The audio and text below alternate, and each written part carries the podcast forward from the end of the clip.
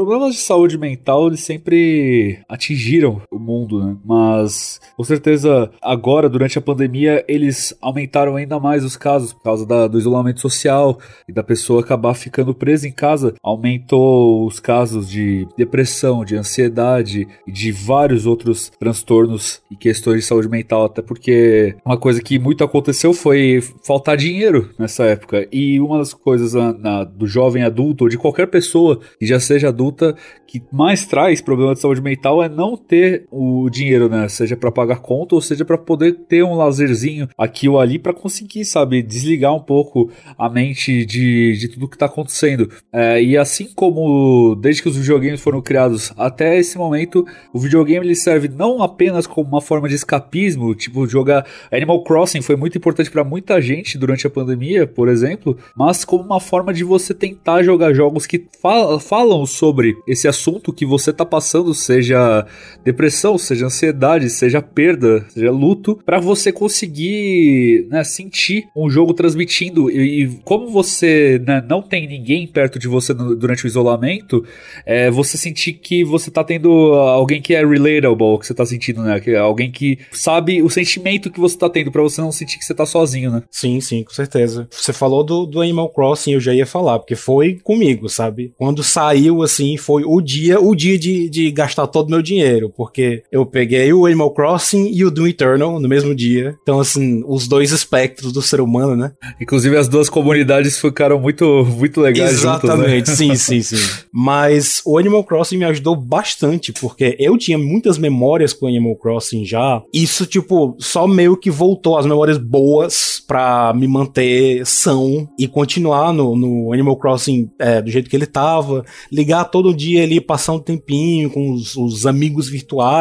né? Ou até mesmo marcando de visitar outros players online, outros amigos meus. A gente tirou vários, vários screenshots, coisas do tipo. Aniversário, né? A galera comemorando aniversário com os amigos sim, Animal Crossing, sim. super legal também. Muito bom. E o negócio é que, tipo, com essa, essa pandemia, essa questão da pandemia, você já tá em casa. É, lá no começo, você já tava em casa, assim, por alguns meses. Agora a gente já tá dentro de casa, assim, há mais de um ano, né? Então, assim, o peso que isso tem na, na sua cabeça, de tipo, porque você fica impossibilitado de fazer muita coisa. Ah, você quer procurar trabalho, mas agora trabalho é só home office e só alguns cantos estão contratando para home office. Uma grande maioria das coisas fecharam ou só, tão, só tá trabalhando quem já tava lá dentro. Você não poder sair, não poder é, ver os seus amigos, praticamente não poder ver a sua família, você ter que ficar trancado realmente dentro de casa, é um negócio que. Você perder alguém sem você poder se despedir da pessoa, eu passei por essa experiência e é a pior coisa do mundo, cara. É horrível. Exatamente, como comigo também aconteceu. E nesse, nesse cenário, né, uma coisa que acontece muito, e nem que a pessoa não seja tão próxima de você, no meu caso era, mas é uma coisa que é um baque, de qualquer forma. É um baque no seu psicológico. Então, assim, é algo bem complicado de se, de se discutir e tá cada vez mais crescendo, principalmente com essa situação que a gente vive hoje em dia. É, e é importante a gente entender também, né, que os videogames, tal qual a música, o cinema, os quadrinhos e outros espectros da, de arte e de entretenimento, eles servem não só para fazer a gente preencher o nosso tempo com diversão, mas também para trazer certos questionamentos a respeito do próprio comportamento humano, né? Porque Exato. afinal eles são o resultado de uma concepção humana da realidade, né? Para a pessoa criar um jogo ou qualquer outra obra desses segmentos que eu comentei, é porque ela está refletindo ali a, a, percepção dela do que está girando em torno daquela vivência ou de outras vivências que podem não ser as dela, mas sobre qual ela tem uma opinião, ela tem um posicionamento. Então é muito interessante a gente notar que o conceito de diversão em si, né, e, e, a gente atrelar imediatamente diversão com um momento efusivo de alegria, ele não se esgota, né, apenas nesse espectro de utilidade que os jogos possuem. Os jogos possuem muitas outras utilidades também, e um jogo pode ser divertido, mas ao mesmo tempo não significa que ele tenha um mar de alegrias e de complexidades efusivas para trazer para você, mas sim um mar de reflexões, uhum. um mar de pensamentos, um mar de sensações sim. que podem te divertir divertir a partir de outras concepções do que é a diversão em si, né? E, e você refletir a respeito dessas realidades e do resultado dessas concepções é muito interessante também e é uma das coisas que deixa os videogames é, muitas vezes à frente de outras mídias, porque essas reflexões elas vêm trazidas junto com a principal característica dos jogos, que é a interação. Né? Então, você participar do olhar de uma outra pessoa que concebeu aquela obra é muito interessante. Você não está apenas observando, você não está apenas contemplando, você está agindo dentro de um espectro todo de, de criação e tudo, e é muito interessante. Então, joguinhos sempre excelentes. Uhum. É, e uma coisa que é importante citar do que o Anderson falou é que, cara, a gente já discutiu isso aqui em outros episódios, né? Que a própria palavra diversão, quando a pessoa fala ah, videogame tem que ser divertido, a pessoa às vezes ela não sabe o que diversão significa no próprio dicionário, né? Diversão não é só tipo você ficar sorridente, diversão é você estar entretido. E entreter não é só você, ah, sorrisão, feliz que eu tô jogando Mario aqui, é, feliz que eu tô jogando FIFA, sei lá, mas ele tá te entretendo de alguma forma, né? Uhum. E videogames são arte. Então, arte ela não é sempre feliz, ela não é sempre alegre, ela não é para te agradar sempre. A arte muitas vezes ela é disruptiva, ela quer te dar um soco na cara, ela quer passar uma mensagem, ela quer te, te passar dor às vezes, é. sabe? E não tem nada de errado em você sentir dor é, passado por uma obra, é, é, faz parte da vida também, sabe? Sim, Van Gogh sim. fazia os quadros dele em cima disso. O Grito é um quadro que ele te passa angústia, cara, porque era o que ele tava sentindo naquele momento, né? E Com jogos certeza. também passam por isso. Exatamente. É isso aí. Meu nome é Dandonato e meu porto seguro sempre foi e sempre será atrás de um controle. Eu sou o Mango e os videogames me inspiraram a continuar com a minha vida. Meu nome é Anderson e eu gosto tanto de videogame que eu até falo mal. Esse aqui é o 36 episódio do Trilogy Podcast.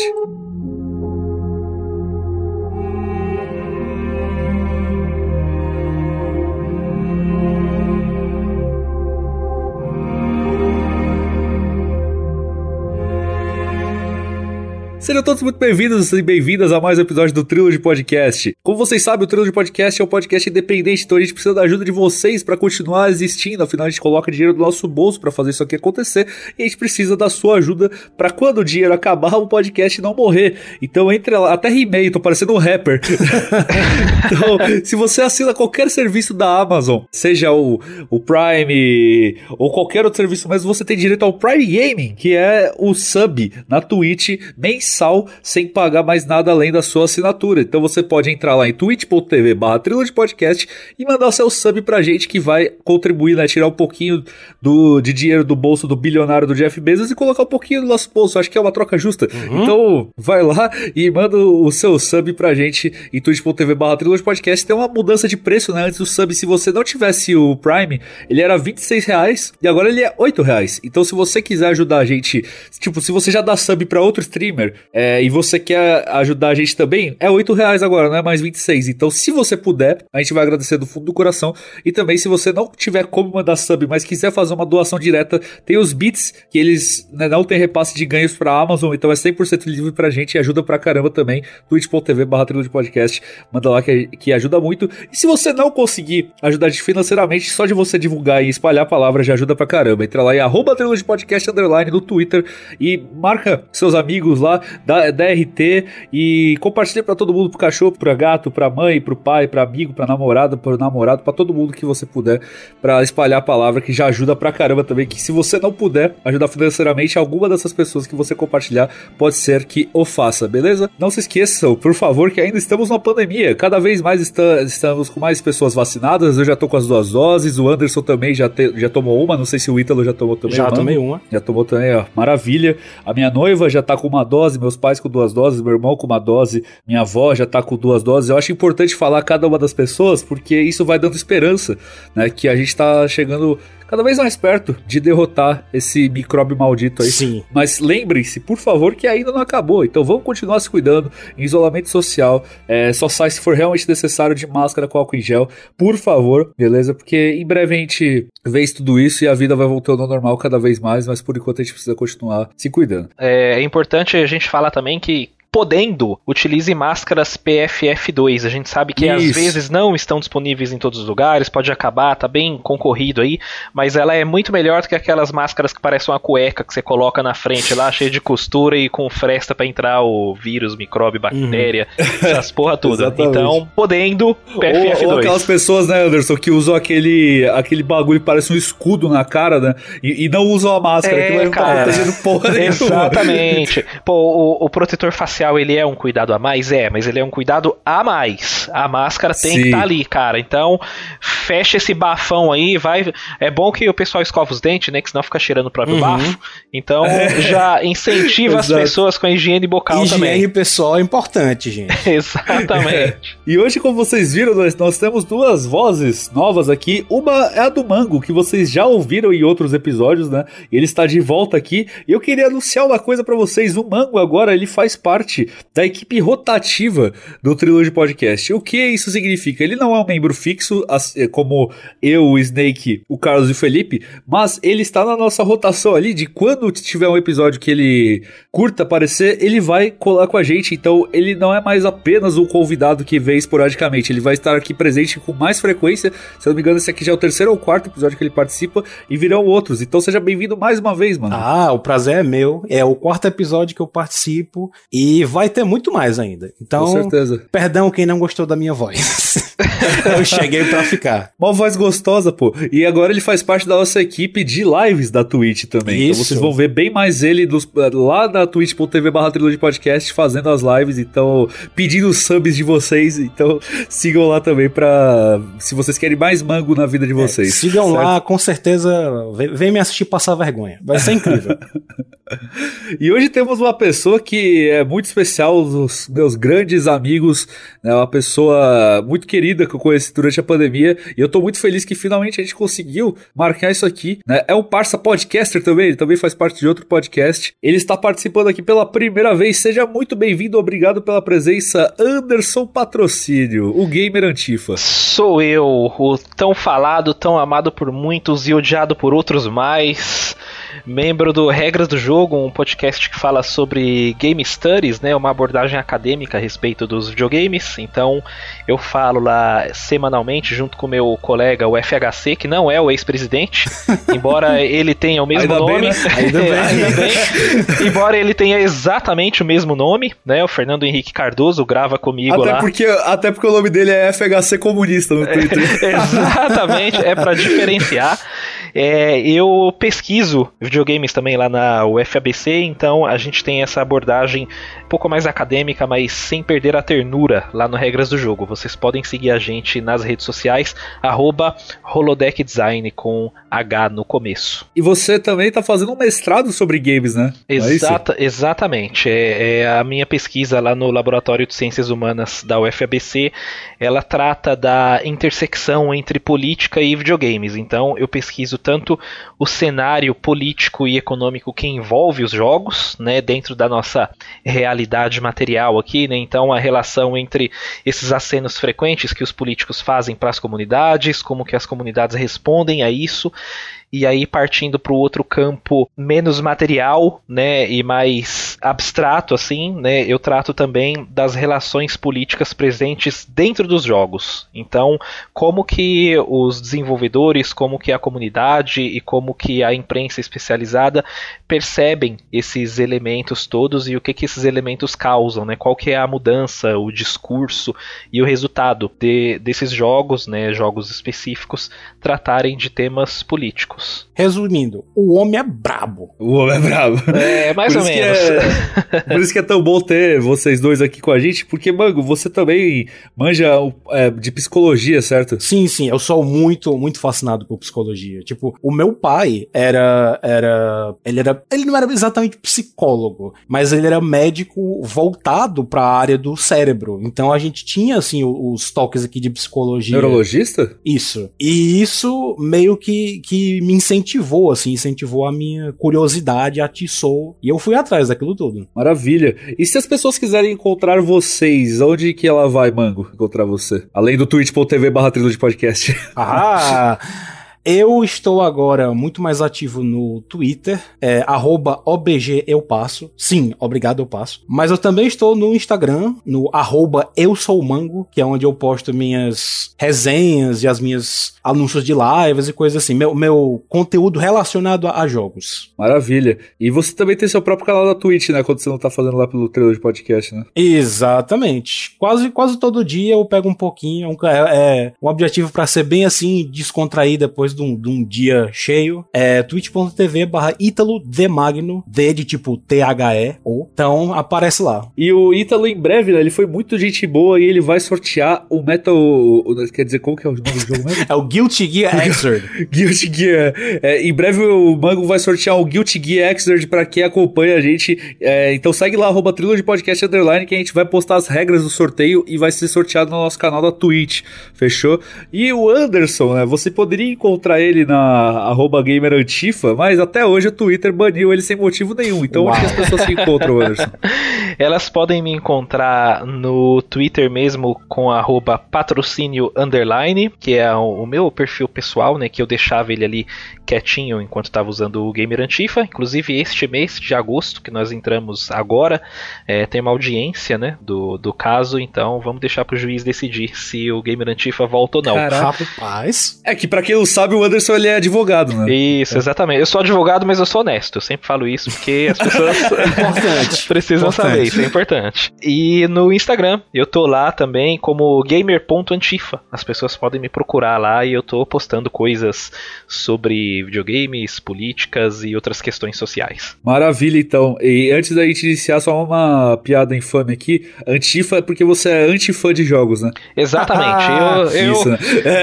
eu, eu, eu sou antifã de joguinho. Na verdade, a minha intenção é demolir essa indústria e acabar com o gamer acabar com tudo. Exatamente. Ele veio aqui para ser a voz que vai acabar com os jogos. Acabar com o gamer eu apoio, viu, velho? É, o gamer, pelo amor de Deus. O gamer tem que acabar, gamer, né, cara? O gamer tem que acabar mesmo, isso aí, porra. Eu sou eu sou o anti-gamer, total. O cara é o capitão anti-gamer, é, né? cara, você, você, você vê um gamer assim vindo na, na esquina, você troca de, de calçada. Vou dar uma voadora, né? Brincadeira, não incentivamos a violência aqui nesse, nesse podcast. Mas então, com tudo isso dito, bora pro primeiro bloco falar sobre saúde mental em jogos. Vamos lá. Antes da gente começar a falar dos jogos em si, a gente vai explicar como que vai funcionar esse episódio, né?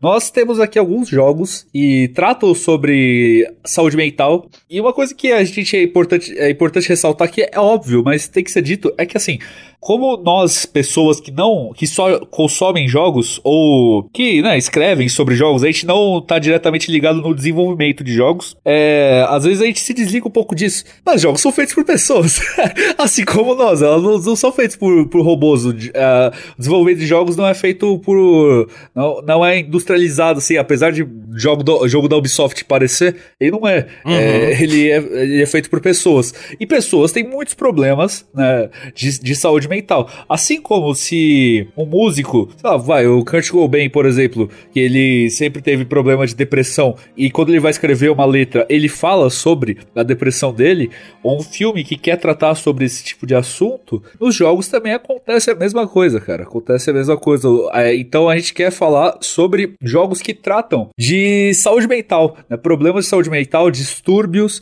e a gente vai fazer o seguinte: nós fizemos aqui, pegamos alguns jogos que tratam, né? De certos temas e vamos falar sobre os temas que eles abordam, se eles abordam de forma boa ou ruim e no que, que isso pode te ajudar se você jogá-los, né? No, no que, que ele pode agregar para sua vida e curiosamente, uma coisa que eu já vou comentar com vocês, praticamente todos os jogos que a gente citou aqui, que a gente apanhou, que a gente não vai falar todos ainda, mas quase todos, né, com duas exceções, eles são indies. Por que, que vocês acham que é mais em jogo independente que, é, que esses temas são tratados? Será que é porque é tabu da, da indústria AAA? não, é, é na, ver, na verdade, assim, os jogos, os, os AAAs eles dependem de grana, Sim. né? Porque a gente está falando de jogos multimilionários, com orçamentos estratosféricos, então eles precisam seguir uma receitinha de bolo que ainda hoje é baseada no modelo hollywoodiano, né? Então você vê que os jogos eles têm histórias muito parecidas, eles têm problemas e soluções, né, dentro dessas histórias muito parecidos e também problemas e soluções dentro das mecânicas que eles trazem. É por isso que a gente tem, por exemplo, todo ano as pessoas reclamando das convencionalidades que a Ubisoft adota nos jogos dela. E ela repete isso porque ela sabe que esse é um modelo não só vendável, mas mecanicamente fácil de ser reproduzido ali. Então, com menos trabalho, né, com menos esforço humano, ou seja, menos capital investido, eles conseguem replicar o modelo e esse modelo eles vão trocando ali as skins, né, o revestimento estético, mas no fim das contas as coisas acabam sendo as mesmas. E esse modelo é replicado não só pela Ubisoft, eu estou usando aqui como exemplo, mas por muitas outras empresas, porque Yeah. é seguro, né? Blizzard, Exatamente. Activision. Exatamente, porque é seguro vender os jogos a um preço cheio, otimizando a construção ali tecnológica deles e não inovando em aspectos que vão ferir a opinião tanto da crítica quanto do público. A gente sabe que o público de videogames ele é bastante sensível a mudanças, né? Ele quer uma receitinha de bolo ali e se você colocar temas mais espinhosos ou complexos Aí o gamer vai dar um pulo de 2 metros de altura, vão falar, vai falar que tá colocando política, ideologia e uma série de coisas no jogo dele. Exatamente. E aí. Mas Call of Duty não tem política, né, bando de arrombado? É. Ah, não, claro que não. E a gente sabe que para as pessoas que fazem esse tipo de análise superficial, né, só o outro que tem ideologia, né? Uhum. Exatamente. Agora os jogos independentes não, né? Eles funcionam numa lógica alheia ao que Hollywood demanda. Exato. Vamos pensar da seguinte forma, para ficar bem tranquilo de todo mundo entender. E aqui eu não tô nem duvidando da capacidade cognitiva das pessoas, mas pensa comigo. A indústria da música tem os seus modelos, né? O cinema tem os seus modelos também, né? O quadrinho tem os seus modelos. E por que que nessas indústrias todas existe também um segmento independente? Tem a música independente, tem o cinema independente, tem o quadrinho independente. O que que caracteriza esses movimentos independentes dos movimentos majoritários? É tocar em coisas que esses movimentos majoritários não tocariam. Inclusive a indústria da música só não morreu por causa da música independente. Exatamente, por quê? Gravadoras quase faliram. Porque é a música independente que está trazendo novas linguagens musicais, novos instrumentos, novos tipos sonoros, novas meca- mecânicas, não, né? Novas miscelâneas ali de você misturar um gênero com outro. O quadrinho independente está trazendo outras coisas que estão fugindo do que, que é Marvel, do que, que é DC, Uhum. tá trazendo outras coisas, isso desde os anos 80. é, a Sim, gente tem que sim. lembrar, por exemplo, que as próprias grandes indústrias dos quadrinhos precisaram ter selos para abrigar os independentes, dada a potencialidade artística e narrativa. Um exemplo disso é o Vertigo, que trouxe nada menos que o Neil Gaiman, Uhum. né? Pra, com Sandman, e aí Sandman inaugurou um, um outro tipo de fazer quadrinhos que, olha só, se mostrou vendável e absorvível, assim, não sei se essa palavra existe nesse termo, mas mostrou que a grande indústria poderia absorver aqueles valores. E aí isso trouxe uma maturidade. Você tem uma indústria que é irmã, né, da de quadrinhos e que tem. que ela é a mais receitinha de bolo que existe, são os mangás, né? Porque o mangá Exato. também, porra, bicho, ele segue uma receita ali que não é nada saudável pro autor e. É maluquice também, né? E é difícil sair daqui, daquela tangente. Sim, Exatamente. E, e aí o que acontece? A tendência são as grandes indústrias, não importa de qual desses segmentos que a gente esteja falando, que elas absorvam o que vai sendo construído na marginalidade ali, né, com os independentes, mas ela vai também adaptando aquilo para aquele grande modelo. Então, qual que é o ponto? Ah, Tartarugas Ninja surgiu com um quadrinho alternativo, lá no finalzinho dos anos 80. O que que os caras fazem? Os caras pegam aquilo e falam, pô, aqui tem uma figura importante, ó, isso aqui é fácil de vender, que são tartarugas legais aqui, tem um discurso interessante, mas aí os caras pegam aquilo, tiram o que é polêmico e o que vai ferir esses grandes valores morais coletivos, eles adaptam aquilo para uma roupagem mais comercial e eles transformam aquilo num produto do capital. Então a tendência é que cada vez mais jogos AAA, e a gente vai ver isso no decorrer da nossa conversa aqui seguindo a pauta, eles vão agregando esses discursos que ainda estão majoritariamente nos jogos independentes, mas não estão mais limitados a somente eles. Isso é um, é um, é um processo do capital, né? Outros dois exemplos disso que você falou de, de, de roupagem, assim, é o Rei Leão com o Kimba, né? Opa! O Leão Branco. Total. E, e também do Mario 2, que eles pegaram o Doki Doki Panic e, e transformaram, né, pro ocidente em Mario, Uhum, em vez de... exatamente. Eles pegaram exatamente o jogo e só trocaram a roupagem pra virar Mario, porque era mais aceito. E direto, né, eles pegam capas do... que vem lá do, do Japão e eles transformam totalmente a capa. Se você for comparar a capa de Shadow of the Colossus, a japonesa com a americana, eh, com a dos Estados Unidos, é totalmente diferente. Inclusive a capa dos Estados Unidos é uma merda Sim. comparada do Japão. por A do Ico, então, nem se fala. Meu Deus. É, não, e, e você vê isso, por exemplo, na música, né? A gente teve no final dos anos 70 o movimento punk, aquela coisa toda, e o que, que veio em seguida? O pop punk. Por quê? Porque o mercado vai abraçando aquilo. Exato. Ele vai tirar um pouco da agressividade, ele vai tirar um pouco é, da linguagem é, que é mais marginal, ele vai tirar um pouco dos temas que vão falar só de drogas, desempregos e um discurso anticapitalista, ele vai limar isso, ou pelo menos vai deixar uma porção disso que não agrida as pessoas o bastante e vai trazer para uma superfície popular. E aí faz o pop punk, aí o que acontece? As outras linguagens elas vão adaptando aquilo também. Aí você tem o Tim Burton que pega o visual daquilo e joga pro cinema, entendeu?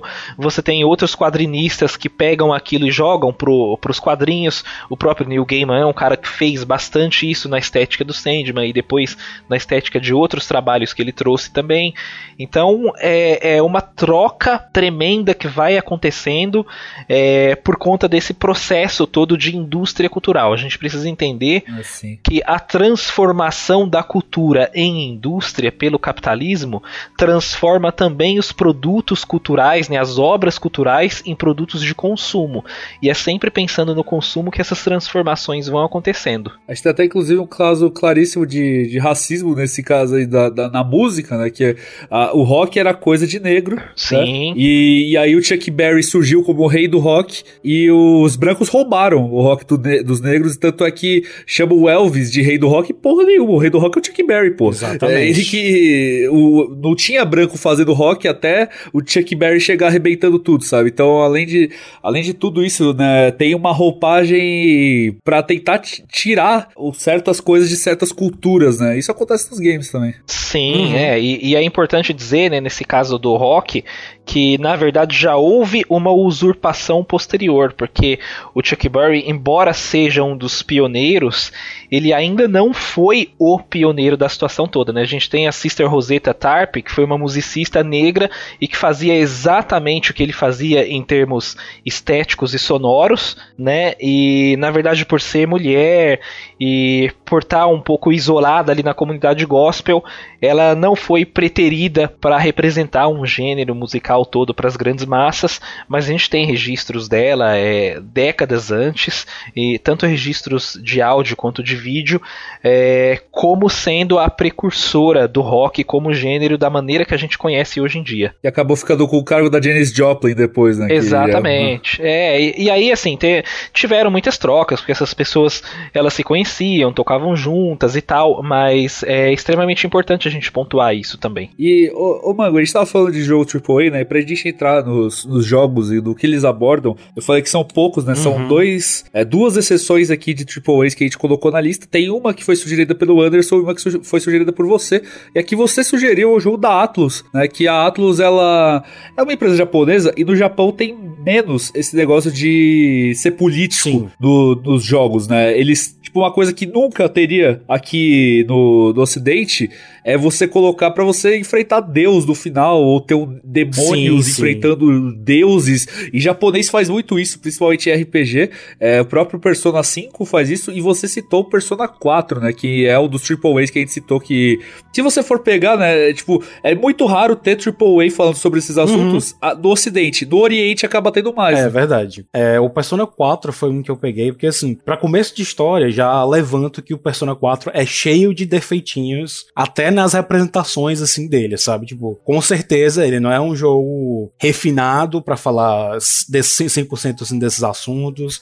Ele tem os problemas dele, ele tem as coisas de, de ainda preconceito, essas coisas assim, fazer piada, piada boba com quem não devia, sabe? Mas ele tem um fundamento ali que eu acho muito legal para trazer, sabe? Porque principalmente quando eu joguei o Persona 4 é, a versão de, de que veio pro PS Vita, o Golden, que agora, agora está na Steam. Quando eu joguei o Golden, ele meio que tinha no começo, assim, na, nas primeiras opções, como se fosse uma breve aula, introduçãozinha, assim, a, aos os termos de psicologia que tinha no jogo. E eu, assim, gostando de psicologia, primeira coisa que eu cliquei, sabe? E realmente, quando você para pra olhar, tem muitos, muitos detalhezinhos ali que entram no. Cabem muito bem no jogo. E você fica olhando por um novo. Um, de um novo jeito, sabe? Se você sabe, tem esse, esse background aí, você consegue olhar por, por outros olhos. Tipo, ah, isso daqui se encaixa no, no, personagem. A persona dele, o que, que é a persona, não sei o que, não sei o que. Tipo, você tem uma ideia, uma ideia nova, sabe? Desculpa de interromper, é que você falou isso, eu queria citar para não perder o fio na navalha, né? O Judgment, que é um spin-off de Yakuza, uhum. ele trata sobre Alzheimer, né? E,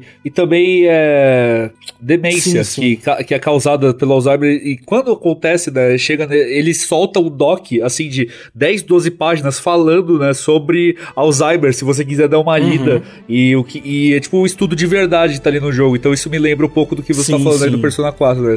Não tem nada a ver, assim, com saúde mental em si, né? Porque Alzheimer já é uma doença uhum. mesmo, né? O, não que depressão não seja, não quero dizer isso, mas, tipo, é um pouco mais longe do que a gente tá querendo é, falar é aqui, É um né? quadro diferente, né? Sim, mas é, é, vale a pena, assim, só pra fazer o comparativo, que os dois têm, assim, algo a mais, se você, no próprio jogo, se você quiser olhar, né? Mas, Sim. É, a, minha, a minha questão com Persona 4, assim, a saga Persona, ou pelo menos o que a Atlus quer que você lembre que exista, que é o, o 3, o 4 e o 5, pra eles o 1 e o 2 não existem. eles poderiam mudar, inclusive, pra Persona 1, 2 e 3, né? Exatamente. Eles são meio que uma ordem, uma, tipo uma sucessão. O Persona 3, ele fala muito sobre vida e morte, principalmente morte. Então ele tem temas muito ligados a isso. E próprio suicídio, né? O jogo todo é pautado em cima de um Exatamente. suicídio. Exatamente. O, o, até a representação nada sutil do, de você invocar sua persona colocando uma arma no, na cabeça. E inclusive a cor dele é azul, que é uma cor um pouco mais, né, fria, um pouco mais é, triste, por assim dizer, em estudos de cores. E aí você chega no 4, que ele é amarelo, que já é uma cor bem mais energética. E o 5, que é vermelho, que é uma cor já bem mais, mais imponente, mais forte. Então você vai subindo, você tem uma, uma, uma evolução aí dos três jogos. No 3, onde você tá no fundo do poço, é, mentalmente falando. O 4, que você começa a subir, você se aceita e é, é, consegue viver consigo mesmo. E o 5 é, agora eu, eu me conheço, o que é que eu posso fazer para mudar a sociedade com isso, sabe? É tipo um, um, uma evoluçãozinha. É um jogo mais de revelação, né? Exatamente. E essa a, a questão que eu queria levantar do 4 é justamente essa questão de autoconhecimento. Não só autoconhecimento, como aceitação. Porque você vê muitas coisas no jogo inteiro, praticamente, que as pessoas têm as suas sombras. Literal, eles chamam de sombra, aí você. Ah, deve ser o termo do jogo. O pior é que é literalmente o termo usado na psicologia. A sua sombra. É aquele lado de você você não gosta, você quer manter é, escondido, sabe? Muita gente batiza de os demônios internos. Isso, né? os seus demônios internos. A grande coisa do Persona 4 é você literalmente enfrentar a sua sombra para saber viver com ela. Porque a partir do momento que o personagem diz: "Não, você não é, não é eu, eu não sou você", para a sombra dele, ocorre uma batalha, literalmente no jogo. E aí só depois que a batalha termina que, que ele consegue se conciliar com aquilo aquilo, entendeu? É, é, um, é uma representação rápida, é, rápida até demais para o processo que é todo de você se aceitar, porque é um processo gigantesco. Eu já passo por isso, inclusive, eu, eu passei por um processo aí de mais de um ano para autoaceitação, para me aceitar como eu sou. Então, é, eu, eu posso falar por experiência própria, pelo menos a minha experiência Sim. demora muito mais, né? Mas ele é uma representação ali da, da, da sombra e do que você precisa aceitar, né? No Persona 5 ele é representado por você tirar a máscara, né? Exatamente. O jogo que indica que você tem uma máscara e você tem que tirar ela. E não é simplesmente você arrancar a máscara, a máscara ela tá colada na sua cara e quando o personagem tira, sai sangue, sai Isso, pele. É, exatamente. É, uma, é para ser brutal mesmo, sabe? Porque não é fácil você conseguir. É que o Mango tá falando, né? Então, eu acho que a representação do 4 é legal, mas a do 5 é ainda melhor, porque você tá arrancando, é um negócio brutal. Eu vou arrancar, eu vou, eu vou ser quem eu sou e vral. Aí você tira e sai sangue pra cacete. Pois sabe? é, é uma coisa bem. É uma representação diferente que eu também gosto muito. O meu foco no 4 foi mais porque, tipo, toda dungeon do jogo é você passando pela representação da sombra de um personagem, entendeu? Então, assim, pra ele se aceitar, você passa por uma dungeon inteira, em termos assim, botando em termos de RPG, para você se aceitar, você tem que passar por uma dungeon inteira, enfrentar um chefe que é você mesmo, para depois você poder se aceitar. Então, tipo, é uma, uma jornada para cada personagem. Cada um tem um motivo diferente. E essas coisas levam exatamente a, a, aos problemas que a gente estava mencionando, tipo depressão, ansiedade. Se você não se aceita, tudo bem que você pode é, escolher viver sem, sem olhar para aquilo, tipo, é, não, não se aceitar, não gosto disso aqui em mim, mas vou deixar para lá, vou, vou, não vou prestar atenção nisso. Mas a partir do ponto que você se aceita, isso faz muito bem para o seu, para o seu, para sua saúde mental, sabe? Para ansiedade mesmo, porque quanto mais você se conhece, mais você consegue entender e controlar melhor os seus a si mesmo, as suas emoções. Então eu acho que tá tipo muito ligado. Por isso que eu trouxe o Persona 4. É importantíssimo, né? Evita, né? nem você mesmo disse, isso evita e soluciona outros problemas de saúde mental, outros distúrbios que podem ser gerados, né? Você uhum. ter o controle de si próprio muitas vezes evita você ser ansioso, porque ansiedade nada mais é você querer controlar o que você não consegue, sabe? Exatamente. Você ter o controle de si mesmo, você fala, não, eu, eu vou controlar o que eu posso controlar agora. O que eu não posso, eu tento planejar, mas não,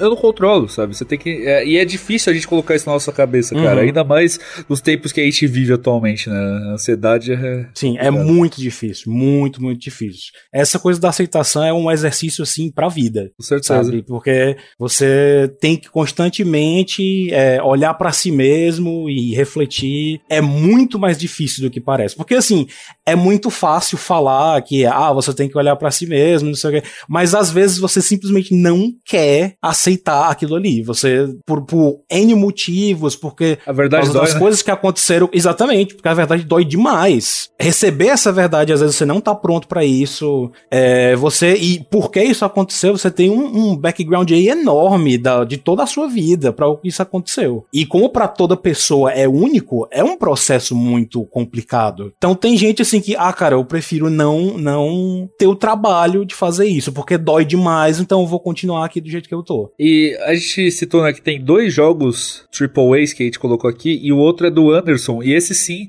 ele é um jogo bastante estadunidense na sua, uhum. na sua proposta inicial, que é o Spec Ops The Line, mas ele te pega ali desprevenido, né, Anderson? Esse jogo é fenomenal. É, esse ele é um jogo que chama muito atenção, né? Primeiro porque, assim, é, antes de tudo, é um jogo de guerra, e o jogo de guerra é uma coisa que mais tem nos videogames, então é, isso por si só, né, isoladamente falando, não seria um atrativo. E ele parece que vai ser um jogo de guerra muito clichê, né? Uhum. Sim, não, porque ele é clichê em toda a apresentação gráfica e estética dele, né? A capa é clichê, o menu é clichê, o protagonista é clichê. Ele é da 2K que faz muito desses jogos, né? Então Sim, já espera. Só que ele, ele tem um porém, né? Porque ele tira todo o aparato romântico da guerra, né, toda aquela construção de que a guerra é, sempre acontece por uma causa nobre, que é também o discurso é, muito estadunidense, muito europeu, né, para trazer outros valores, para questionar não só o papel da guerra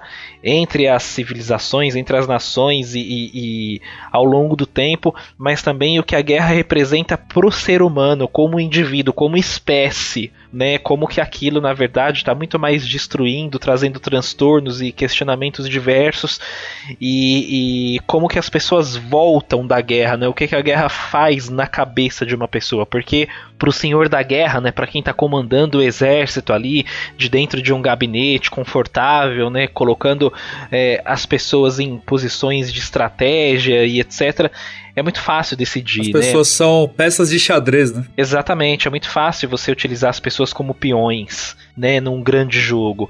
Agora, como que essas pessoas voltam, né?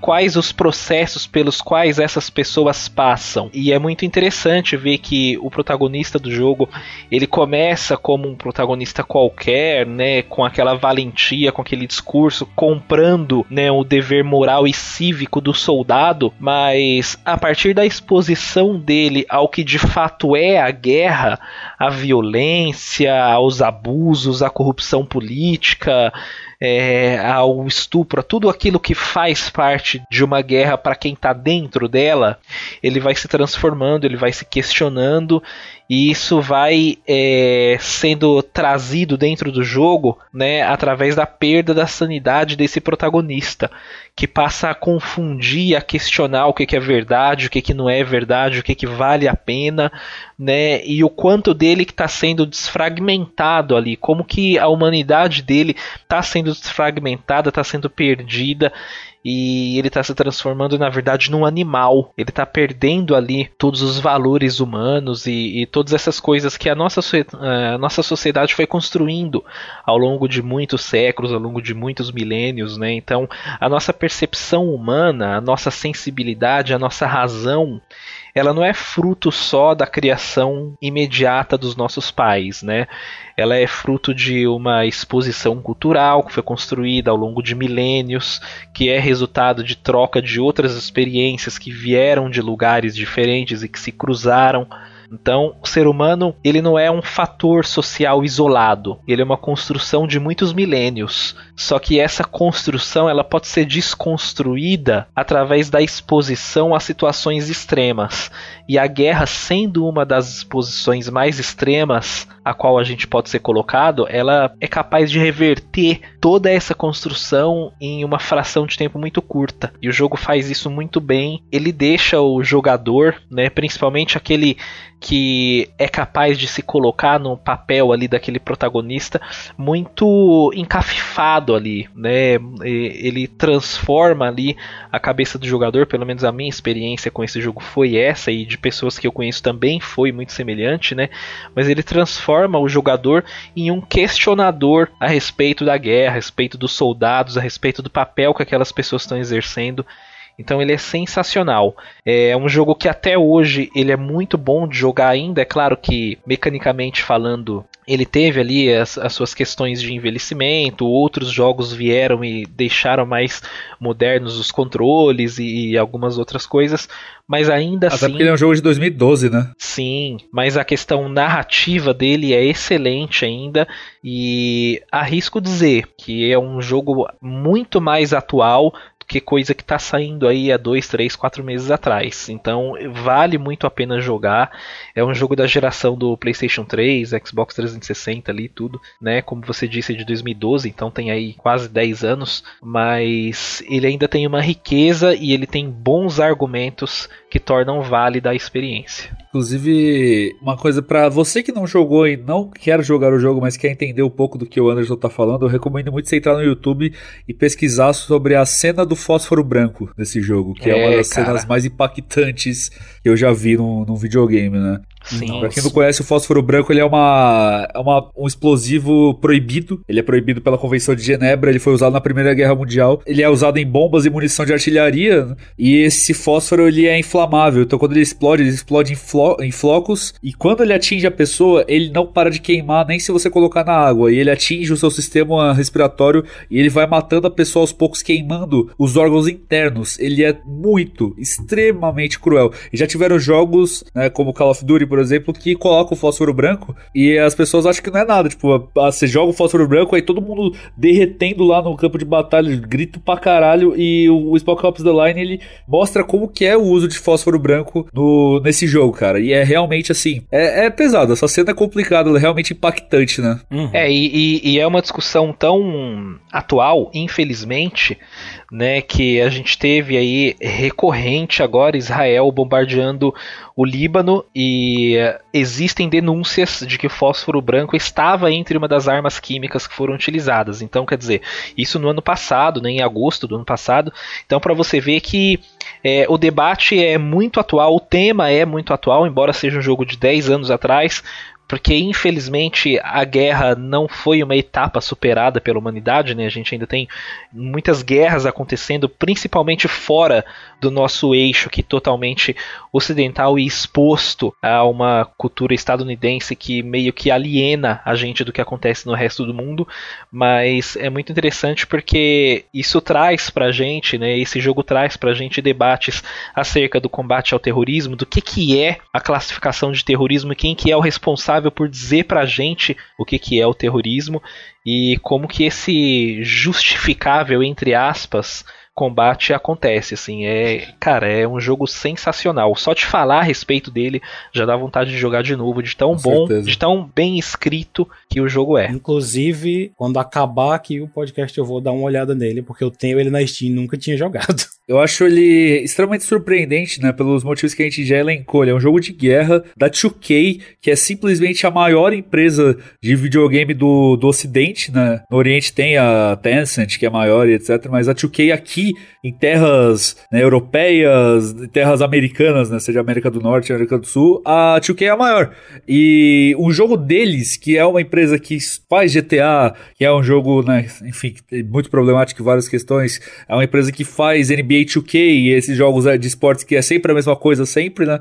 E ter um jogo da 2K de guerra é, e ele ser assim, né, é, querendo confrontar esse, essa cultura aí do Call of Duty, do Battlefield, é, é, muito, é muito doido, cara. Você esperaria que isso daí estaria num jogo indie, né? Num jogo AAA feito pela 2K. É, é realmente uma raridade de se ver. Né? É, só, só demonstra o que a gente falou antes, que por trás desses jogos tem pessoas, né? E aí, de vez em quando, algumas dessas pessoas conseguem, assim, colocar de fininho os jogos diferentes no, nos AAA. Exato. Eu não sei qual é a opinião de vocês sobre Black Mirror, mas Black Mirror é uma série, né? Pra quem não conhece, que ela é, mostra vários futuros distópicos aí, e cada episódio é uma história diferente. Tem um episódio de Black Mirror que chama Man Against Fire, Homem contra Fogo, que ele fala bastante sobre é, o ser humano enquanto né, a batalha né, na guerra. E eu recomendo para quem quiser assistir esse episódio aí. Ele é, trata-se de, de um soldado né, que está sofrendo lavagem cerebral no futuro para ele não enxergar os inimigos como seres humanos humanos, mas sim como insetos. Porque aí ele não tem nenhum problema em matar insetos. Afinal, não são seres humanos. Uhum. Só que ele tá matando pessoas, né? Só que ele não consegue enxergar porque ele sofreu lavagem cerebral. É maluquice, assim.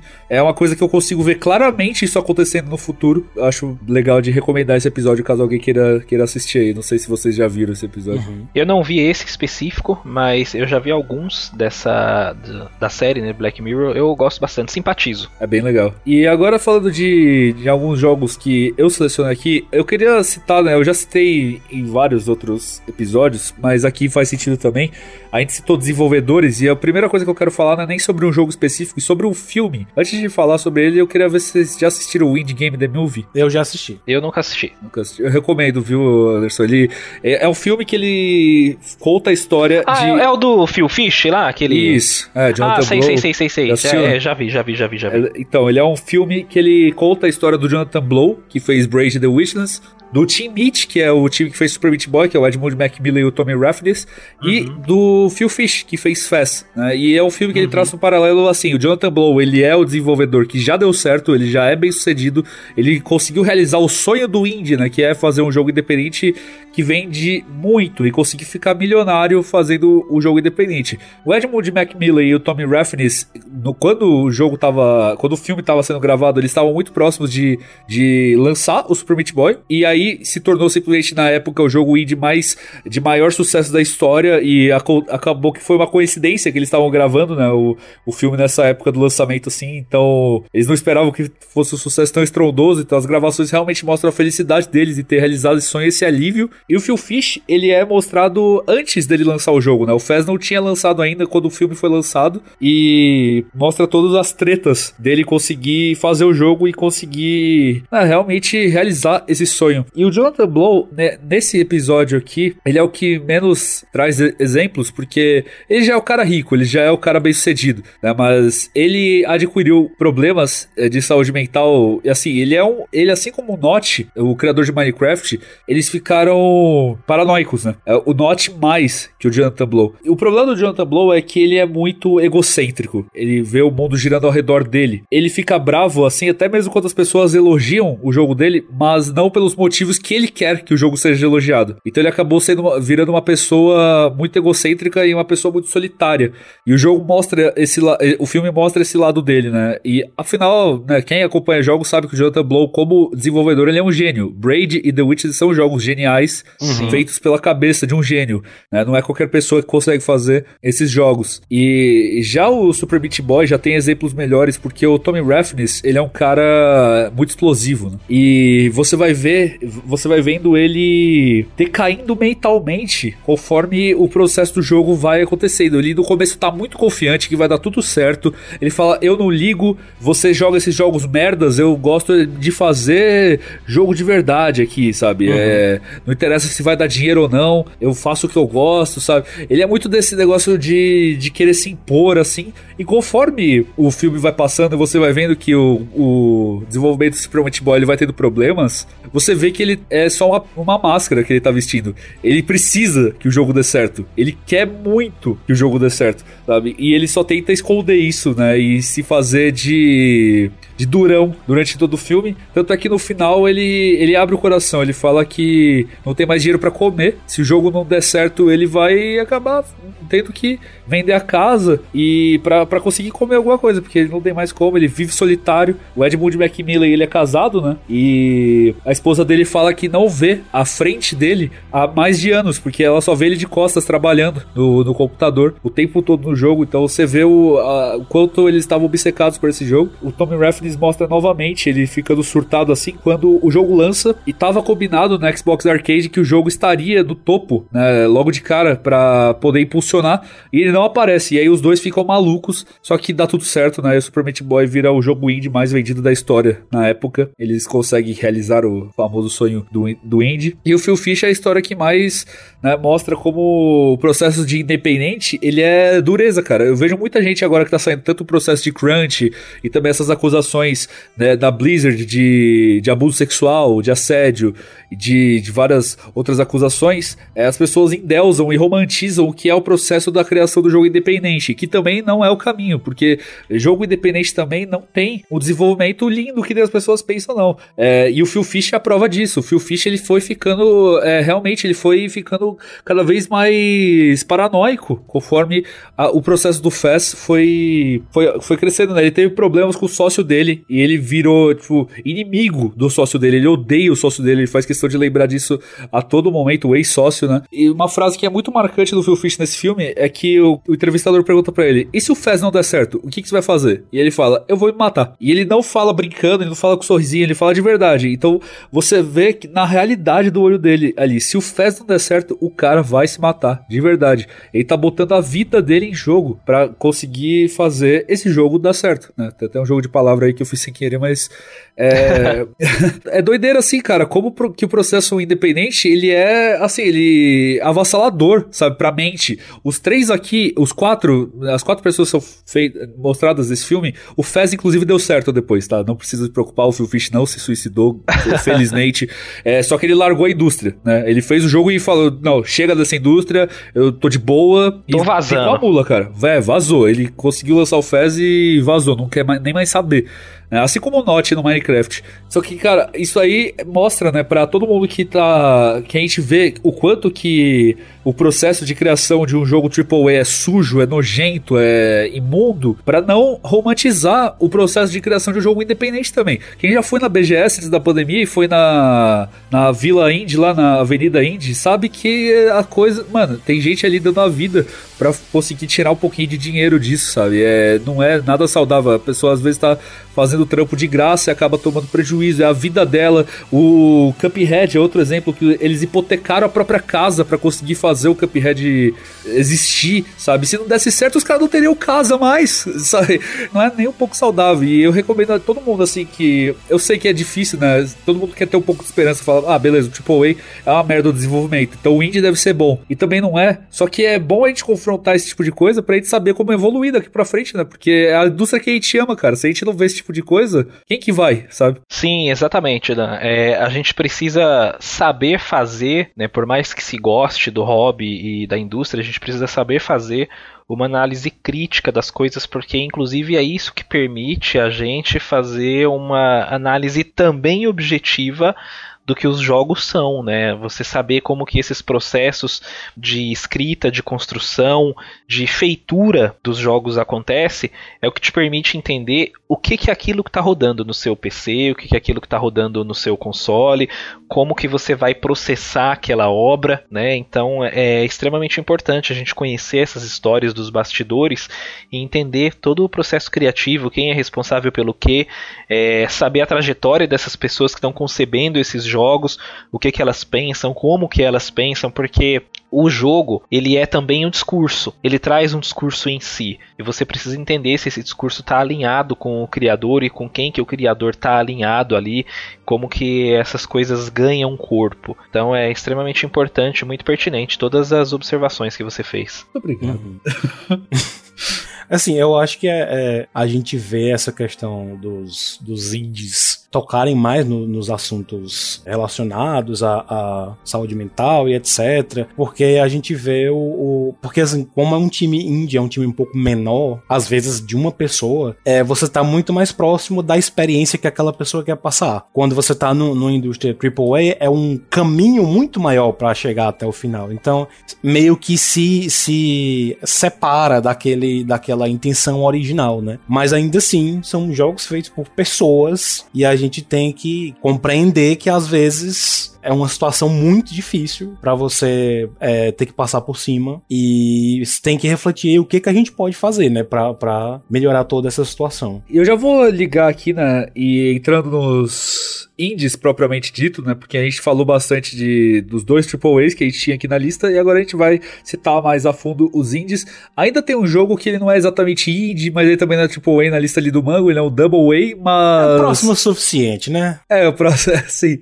E o jogo que eu quero falar agora é sobre Gris. Né? Gris, para quem não sabe, Gris significa cinza em espanhol. E ele é um jogo feito pela Nomada, é publicado pela Devolver. É, vocês já jogaram o Gris? Eu não. Eu já. Muito bom. Gris é um jogo lindíssimo, né? Ele é o que as pessoas chamam de art game, que eu acho essa definição ridícula. Mas... Eu também acho.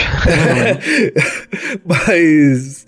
Porque o que caralho é um art game? Todo jogo não é arte, afinal de contas, mas enfim. É. É um jogo né, que ele se passa ali por como se fosse um quadro, né, é, com, com tinta passando de um lado pro outro. E toda a história se passa por causa que Gris é a menina, a protagonista do, do jogo. E começa com ela em cima de uma estátua e a estátua se quebrando. E isso representa você perdendo o seu porto seguro, seu porto seguro sendo destruído. E o jogo começa com uma música lindíssima e com a Gris despencando de milhares e milhares de, de metros né, do, do céu até chegar no chão. O que representa a perda do seu porto seguro mesmo. E conforme você vai progredindo pelo, pelo jogo, inclusive se você quiser jogar Gris e você não quiser ter spoilers, pode pular essa parte, né? Mas se você já jogou, se você vai jogar de qualquer forma, porque esses spoilers não vai mudar exatamente a sua experiência, porque o que é bonito do Gris é você vivenciar a música dele, a, a arte dele, mas se você quer ter uma experiência intacta com o Gris, pode pular essa parte aqui do que eu vou falar, né? Se quiser pular os spoilers, vá para... Uma hora e 26 segundos. E, e conforme você vai passando por Gris, você vai descobrindo que a estátua é uma representação da mãe, que a mãe dela acaba de, de falecer. E toda a jornada de Gris é um processo para superar essa perda da mãe dela. A mãe dela era o porto seguro dela, e eu imagino que para muitas pessoas que estão ouvindo, a mãe de vocês também é, assim como para mim. E se não é a mãe de vocês, alguma outra pessoa querida provavelmente é. Isso vai muito de, de pessoa para pessoa, né? E você perder a sua mãe representa no jogo você perder o seu porto seguro. Toda a história da, da de Gris é assim como o, o Mango disse, né, da, da questão das cores. Aqui é muito retratado isso. O mundo da Gris fica sem cor, ela perde toda a cor. E isso é uma coisa que a psicologia explica. Né? Quando você tem depressão, a comida fica sem gosto, as coisas que você gostava de fazer ficam sem graça, o mundo perde a, perde a cor. Não é à toa que gris em espanhol significa cinza. Uhum. O mundo fica cinza, né? é, tudo fica sem graça, tudo fica. Se... porque você perde a vontade de viver, você não vê mais sentido naquilo. E a jornada da Gris é conseguir é, retomar as cores para a vida dela. E ela vai atrás de. E sempre que ela acha uma nova cor ela consegue voltar a cor pro mundo, é uma experiência lindíssima, porque ela vai encontrando amigos e aí ela, ela encontra um motivo de, de viver que são os amigos dela e a cor volta ao mundo porque ela encontra de, de mais alguma forma e aí ela vai vendo né, lembranças da mãe dela e ela pensa assim que agora ela precisa honrar a mãe dela e continuar o legado de alguma forma. E no fim do jogo, a Gris consegue reconstruir a estátua da, da mãe dela, mas a, a, estátua não é mais o porto seguro da Gris. A estátua não tá mais lá em cima e a Gris protegida por ela. A estátua agora é como uma estátua num palácio bonito, com uma paisagem, o que representa a nossa memória. Ela não tá mais lá, mas ela tá lá. Esse, esse jogo ele me ajudou a superar a perda do, do meu avô. Então, essa estátua, apesar de um jogo retratar a mãe da Gris, ela pode retratar o que surgir de perda para você, seja um animalzinho de estimação que você perdeu, sua mãe, seu avô, um amigo, sua avó, e no período que a gente tá perdendo tanta gente, cara, tem tanta gente morrendo por causa dessa doença maldita e por causa do descaso desse governo genocida. Sim. É, esse jogo, ele é importante, sabe? Vai ser importante para muita gente que tá precisando superar alguma perda. E eu recomendo do fundo do coração, assim, ele vai ser duro, tá? Se você perdeu alguém, ele vai ser difícil, mas ele é importante, cara, porque você precisa eh, de alguma forma recuperar as cores para sua vida, nem que sejam em tons mais escuros, nem que sejam em tons mais soturnos, mas a, a, a cor precisa voltar aos poucos. Uhum. E a estátua, né, que representa a pessoa que você perdeu, ela não pode mais estar espatifada e quebrada no chão. Ela precisa ser recuperada caquinho por caquinho para ficar com uma memória, com uma memória nostálgica de amor que você passou com essa pessoa. Então, Gris é um jogo lindo, um dos meus jogos favoritos né, de 2018. Ele ele concorreu no Game Awards 2019, né? Porque ele lançou bem no finalzinho de 2018, mas ele é 2018. E eu recomendo do fundo do coração, assim, para todo mundo. Ele tá para praticamente todas as plataformas. Ele só, ele só não tem para Xbox, mas ele tem até para celular, né? Ele tem para iOS, ele tem para Android, ele tem pro Switch, pro PlayStation 4, ele tem para PC, é, Mac também. Ele só realmente não tem para Xbox, não sei porquê. Mas eu recomendo muito a todo mundo jogar Gris, cara. Eu não sei se o Anderson que jogou também tem alguma coisa a ressaltar sobre isso. Gosto muito dele e acho extremamente importante que ele é um jogo que não tem texto, né? Tudo acontece Exatamente. através da linguagem visual ali, do que é mostrado na tela, como você disse, né? Isso é muito interessante. É, o jogo de cores ele vai se alterando, então as mensagens são passadas através da estética, não através do diálogo. É importante, é interessante porque permite uma maior liberdade interpretativa de quem está jogando, de quem está consumindo ou de repente até assistindo outra pessoa jogar, porque além de enriquecer a experiência, atribui a quem observa esse ônus, né, de fazer essa interpretação toda. E é como você disse, né, o jogo ele trata de uma questão que é tem até ali uma certa objetividade, mas você interpretou e te ajudou num outro processo. Eu, quando joguei, me ajudou e me fez entender de uma outra maneira. Então é muito, é muito interessante isso. Tem... é quase como um quadro, né? Cada um vai ver e entender de uma forma diferente, dependendo da sua vivência, né, cara? Exatamente. Eu tenho um, um, um crítico né, de arte, que é o Roland Barthes, ele dizia o seguinte: né, ele tem um, um artigo que chama A Teoria da Morte do Autor. E ele fala que alguém concebe uma obra de arte, mas a partir do momento que ela está finalizada, ela não pertence ao autor, ela pertence ao mundo. E cada pessoa do mundo que contemplar essa obra, que tiver um contato com essa obra, vai atribuir os significados próprios, né? Então por isso que uma pessoa ouve uma música e interpreta de uma maneira, outra pessoa ouve e interpreta de outra, e aí como você diz, tem o quadro ou tem o filme, né? A nossa vivência é o que vai colocando dentro da gente as interpretações dos significados. E não só isso, né? É, dependendo da sua vivência, você gosta ou desgosta de certas obras também. Exatamente. E esse, esse jogo ele é perfeito para esse exemplo. Ele tem essa riqueza subjetiva que algumas pessoas podem até achar que não é uma riqueza, porque ai, é muito subjetivo, não está dizendo muita coisa ali. Não está dizendo explicitamente, mas de maneira incidental tem diversas camadas ali que você vai revirando e vai extraindo significados múltiplos. É muito interessante, cara. É um jogo fantástico. Com certeza, recomendo demais. Recomendo demais por todas as palavras né, já ditas aqui por mim pelo Anderson. Inclusive pro Mango que não jogou, cara. Nossa, uhum. é, vale muito a pena. E, Mango, a gente tinha citado né, que ainda tinha um jogo que não é exatamente indie, mas ele é um Double A. Isso. Né, é, que é o meio, o meio termo ali. Ele não é indie, mas ele também não é Triple A. Ele não é um jogo milionário, mas uhum. ele também não é um jogo que, feito por poucas pessoas. É difícil traçar essa linha, porque até no próprio, nos próprios AAAs tem camadas de AAAs, né? Eu testei outro episódio, o It Takes Two, que saiu esses dias, né, no começo do ano, que é um jogo maravilhoso. Ele é feito pela Haze Light, uhum. que é financiada pela EA. Obviamente ele não é indie, ele é AAA. Só que você não é. Ninguém é louco de discutir, tipo, ah, ele é AAA. God of War, de 2018, também é. Só que God of War gastou 10 vezes mais que esse jogo, sabe? Então é difícil até de você traçar. Tanto é que tem gente que inventou a métrica que é é, Quadruple Way, né? Que é, são jogos real, mas eu acho isso bem doideira. Só que o Hellblade, é, sendo o Sacrifice, ele é um jogo que ele fica ali no meio termo. Ele não é indie, mas ele também não é Triple A. É, assim, encaixa, tipo, por exemplo, também né, o Cuphead nisso aí, uhum. Ori and the Blind Forest também. O Will of the Wisps é Triple A, né? Mas o Blind, Blind Forest é, é Double A. Uh, e também aquele. Qual que chama, como que chama aquele jogo da, que tem aquela doença do a peste bubônica? O, a Plague Tale Innocence, né? Ele também é Double A. Então, mas o Hellblade, que é o que você quer citar aqui, né? Ele Isso. trata sobre esquizofrenia. E a gente já falou um pouco de Hellblade no nosso episódio com a Isadora Basile, que a gente tratou sobre a mitologia nórdica nos jogos, que Hellblade também tem essa métrica nórdica, mas aqui a gente vai falar sobre Hellblade de uma maneira diferente, né? Focando uhum. um pouco mais nessa, nessa, nesse distúrbio. Né? É um distúrbio uma doença, esquizofrenia, mas enfim. Agora você me pegou, mas com a definição, assim, Sim, mas esquizofrenia é uma. Eu vou, vou chamar de doença, talvez eu esteja errado, perdão. Uhum. A doença esquizofrenia é uma, é, é, uma doença que é raro da gente conhecer alguém que tenha, né? Porque geralmente a pessoa, ela às vezes nem, nem acaba saindo de casa, né? Por causa da, sim, sim. desse quadro.